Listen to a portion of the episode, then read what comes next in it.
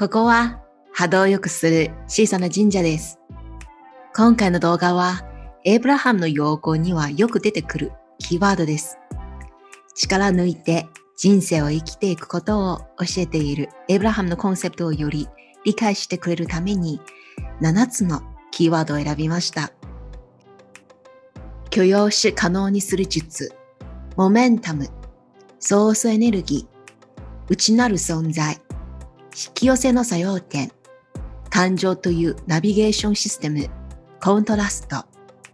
これらのコンセプトともに、エイブラハムの知恵を活用するためのヒントも送ります。ぜひスライドを見ながら聞いてください。許容し可能にする術 The Art of Allowing このコンセプトはエイブラハムの用語にはかなりよく出てきます。何を許容し可能にする術というのは自分がイメージするビジョンと夢なんです。ドリームキラーという言葉をご存知ですか？それは私は多分できないんですよね。そんなの夢に過ぎないんです。というような言葉です。実はドリームキラーは他人が私たちにかける時もドリームキナリ合うし、自分が自分の夢に対して不可能だとか、私には無理だとかを言う時にはドリームキラーになってるんです。文字通り夢を殺すような言葉なんですね。そのようなことをするときは自分の夢を膨らませること、これは可能になることを許容していません。なので、エイブラハムの中ではとても大切に強調しているのは、どんなに自分の夢、ビジョンは今の現状とかけ離れていても、それをまずイメージして可能になることを許容させる。つまり、でも、しかし、私には、とか、エネルギーを下げるような思考と言葉を発しないことです。このようなことができると、実際に夢が膨らませる時の邪魔をしない。そうすると、可能性に乗ったまま、インスピレーションが来た時、あるいは物事がある方向に発展した時に、あれ、これもしかすると夢実現しちゃうかなというワクワクな気持ちを保つようなことができます。そして自分の夢を殺さずにふわんとこれができたらいいなと想像すると気持ちも良くなるしテンションが上がるので全ての可能性を認めたことになります。次のキーワードモメンタムモメンタムこれもエイブラハムの用語には必ず出てくる大切なキーワードです。モメンタムは実は英語のその通りなんですけどエネルギーの蓄積、波動の蓄積なんですよね。まあ、これは水をイメージしていただくと分かりやすいと思うんですけど、例えば弱地をひねると、ちょっとだけひねると、水はパーンで少しだけ出てくるじゃないですか。でもそれを大きくすると、ボンって出てきますよね。その水を波動だとイメージしてください。最初ちょっと思い浮かんだ時はちょっとした水の流れになりますが、だんだんだんだんその夢を大切にして、その水を大切に育つと、ガンって出てくるようになります。そうすると物事が本当に一定の方向に動きます。まあ、雪だるまも同じなんですけど、最初は小さいかもしれないけど、同じような方向にぐるぐるぐるっと回っていくと、だんだん大きくなるんですよね。これは力の蓄積、波動の蓄積なんです。もしエネルギーに敏感な方であれば、あ、タイミングが来そうとか、今日だとか、その感が働くんですよ。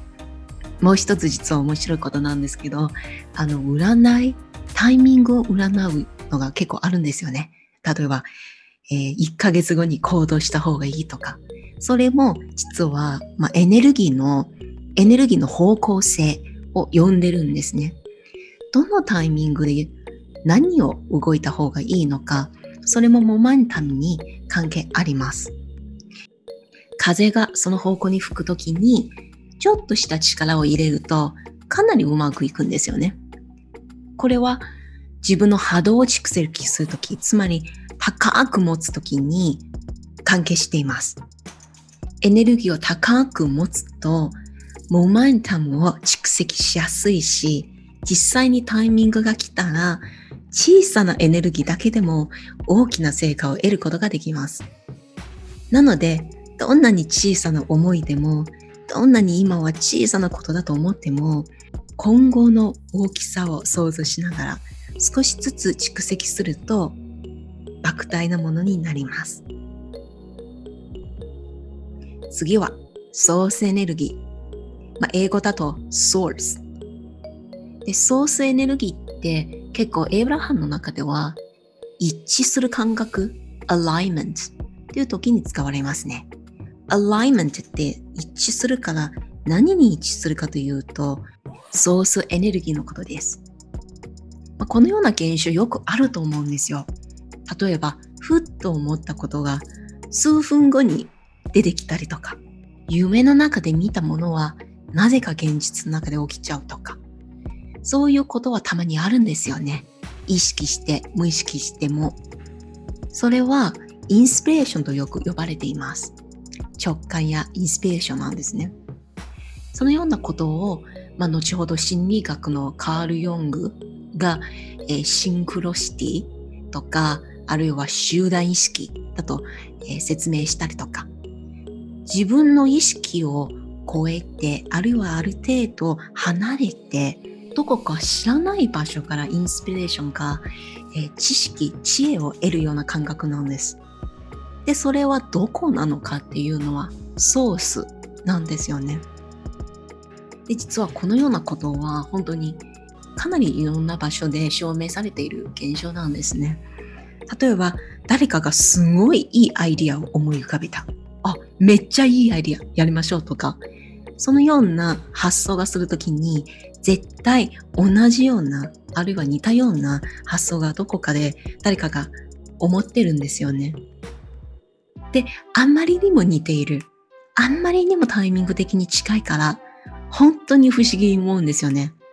これってもしかすると同じものから得てるかなって。で、実はもう光を作ったエリソンだって、あのアイディアは彼だけではなかったんですよ。同じような、まあ、光を作るっていう同じようなアイディアをほぼ同じようなタイミングで他の科学者も考えてたんです。ただそれを有名にしたのはエジソンでした。確かに論理的には説明できないんですが、でもこのようなひらめき、直感を大切にすると、自分の今の意識を超えた新しい解決方法が見えてくるし、もっと人生ってただ毎日同じような繰り返しではなく、もっとこうワクワクして不思議に満ちたような人生が生きていけると思います。どんなに難しくても、どんなに解決方法がないと思うことでも、実は解決策が隠されています。でも、その解決方法に気づくには、今の問題意識っていう波動というマインドから出て、全く違う側面でアプローチしなければいけない。で、これをやはり無理やりそうしましょうっていうんじゃなく、ふーんって思った時が一番役立ちます。それはなぜ瞑想する意味もあるんですけど、瞑想っていうコンセプト自体が私たちの日常ではありません。だから非日常なことをすればするほど、あ、これも生活の一部だよねという受け入れる姿勢ができて、もっとひらめきを生むことになります。なんで今の人は旅するのが好きなのか、それは私たちの普段の生活から非日常を体験できるからだと思います。非日常を体験するから、あ、こういうこともできる。こういう人もいる。こんな生き方もある。そうするともっと想像に近い、もっとこう楽しむことを大切にする自分につなぐことができます。それにつなぐと全く違うエネルギーで人生を生きることができるし、今直面している難題、あるいは悩みも解決するようになります。inner self 内なる存在。エイブラハムの知恵、エイブラハムの知識をよく勉強している方は多分もう気づいてると思うんですけど、エイブラハムは必ずこうしなさい。っていうことはあんまりなくて、自分の波動を高めて、その時にどう思うか、インスピレーションを待ってください。というような教え方をします。直感というのは内なる自分、もっとコアな自分がくれるメッセージなんです。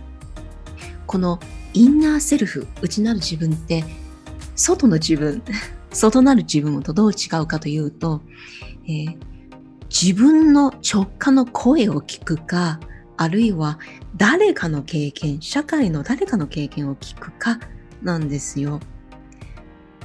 本当は小さい頃、私たちは自分がこういうのがしたいって思ったら、それをするんですよね。遊びたいおもちゃあるよって思うと、ずっとそのおもちゃのことを考えますよね。それは本当は自然な状態でした。でも、これをしちゃいけない。こうした方がいい。こうすると成績良くなりますよ。みんなが喜びますよ。というような制限、周りの制限を聞いていくと、自分の声が聞こえなくなるんです。一番良いバランスは自分の声も聞きながら、外の声も受け入れる姿勢だと思います。それを可能にするには、まず自分の声に気づく。自分の声が聞こえるようになることが大前提なんです。じゃあ、内なる自分とつなぐときはどんな感じなのかっていうと、あ、なんかわかった。そうすればいいよねって。たまに自分と話したりしませんか？私は実はこういうことよくあります。このようなことをするときは自分の中の情報を大切にしている時なんです。まあ、声を聞くと、するかどうか判断するのは自分なんですよね。でもせっかく聞こえているので、あ、そうしようと思ったら、してみるともいいかなと思います。耳は外に向けて入っていますよね。だから、外の情報、誰かの声を聞くのもとても大切なんです。でも自分の声が聞こえないまま外だけを聞くっていうのは本当の方向性を見失ってもやもやな気持ちを生み出すことになります。だから時には誰もいない場所、とても静かな場所に一人で入って本当に単純に何も聞こえない世界に潜り込んで自分の中から何が出てくるかを楽しみながら待つといいと思います。実は私にとって神社はそのような場所なんです。もちろん、あんまり人がいない神社です。とても気が良いとか、あるいはすっきりするような神社の中でよくあのお参りした後、座って風を感じたり、えー、鳥の声、もしあれば聞いたり、自分の内なる感情を見つめます。まあ、最初はいろんな思考があります。例えば、この後何を食べるのか、いつ家に帰るのかとかよくあるんですけど、だんだんだんだんそのような思考を見つめていくと、ああ、気持ちいいなって、風を感じたり、もう感覚が薄めていきます。そして、中へ深く入り込むと、自分の存在を感じたり、時には何か教えを聞いたりとか、あるいは前聞いた質問に対しての答えを受けたりします。そして次のキーワード、引き寄せの作用点、the point of attraction。引き寄せの作用点って一体何だろう？と思うんですよね。これは引き寄せの法則の中ではとても大切なコンセプトなんです。えー、エブラハムもよく語るのは、何が欲しい？そのカテゴリー、例えばお金、恋人、生き方、何が欲しいのかは、そのカテゴリーに縛って夢を膨らませる必要はありません。例えば、お金だから、じゃあ、お金についてイメージ膨らませようっていうことは、えー、しなければいけないことはないんです。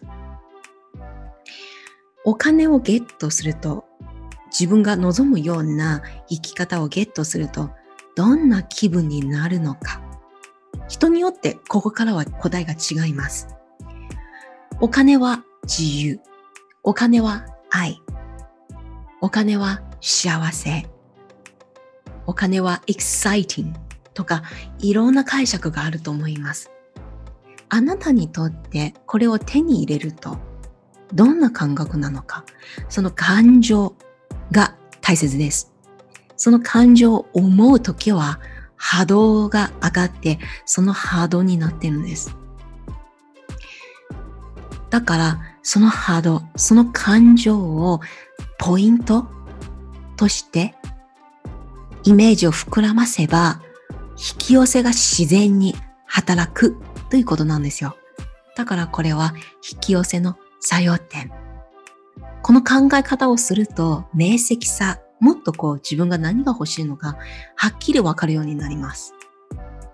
ほとんどの場合、私たちは表面的なものにこだわっています。本当に文字通り、恋人が欲しい、お金が欲しい、健康が欲しい。でも、それを手に入れると、どんな感じかな？体はどう反応するのかな？表情はどうかな？どんな言葉を使うかな？どんな場所にいるのかな？それを全部膨らませると、あ、私にとってこれイコールこれなんだね。ともっとこう深いレベルで分かった感覚が生まれてきます。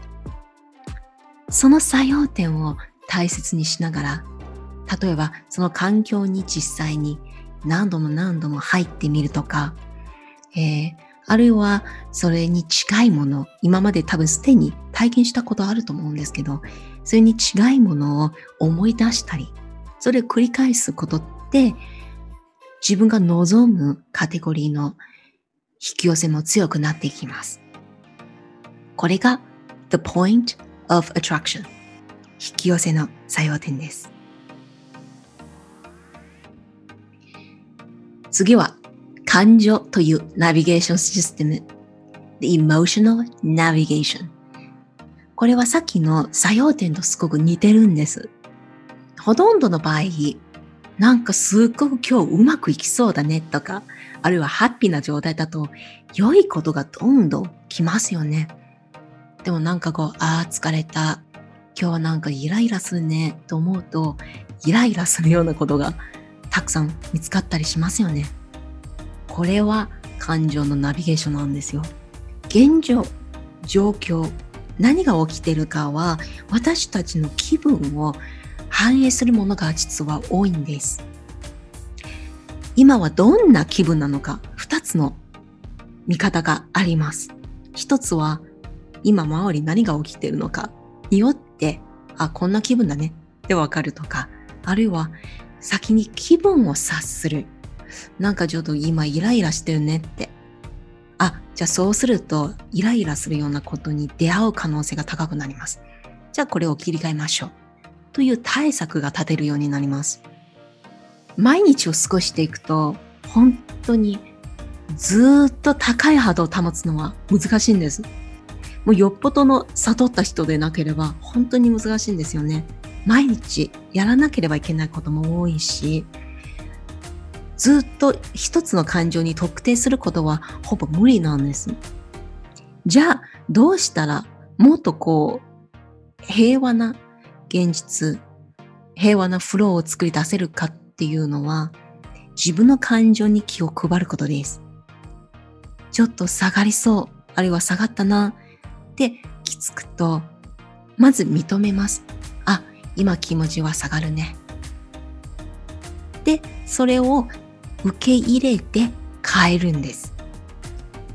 好きな音楽も聴きましょうとか、あるいは自分のビジョンを思い浮かぶ68秒 だけでいいので、それを使うかなとか。下がるときは上がることをやればいいんです。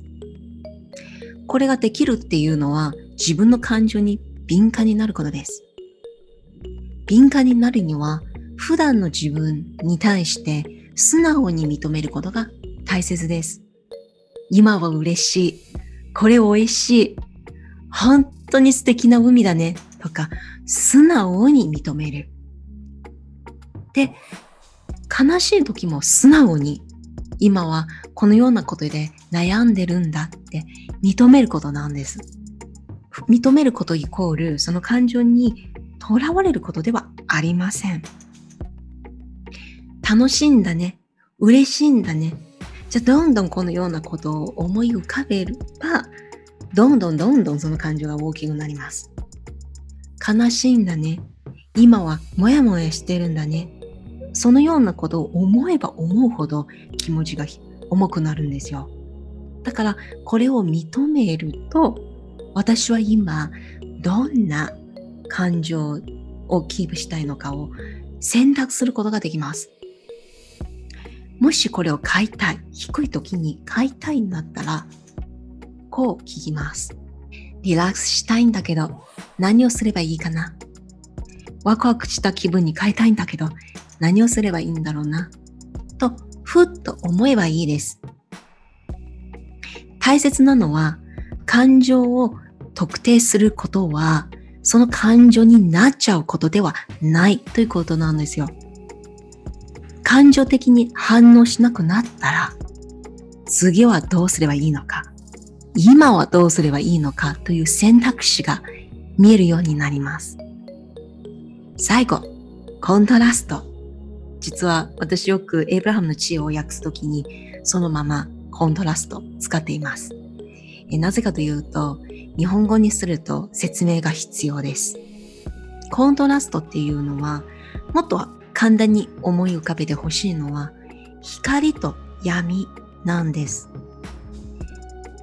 光と闇ってすごく極端の話分かりやすいんですよね。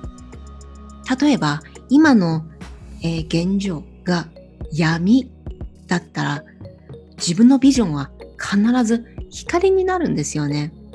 このようなことはコントラストなんですよ。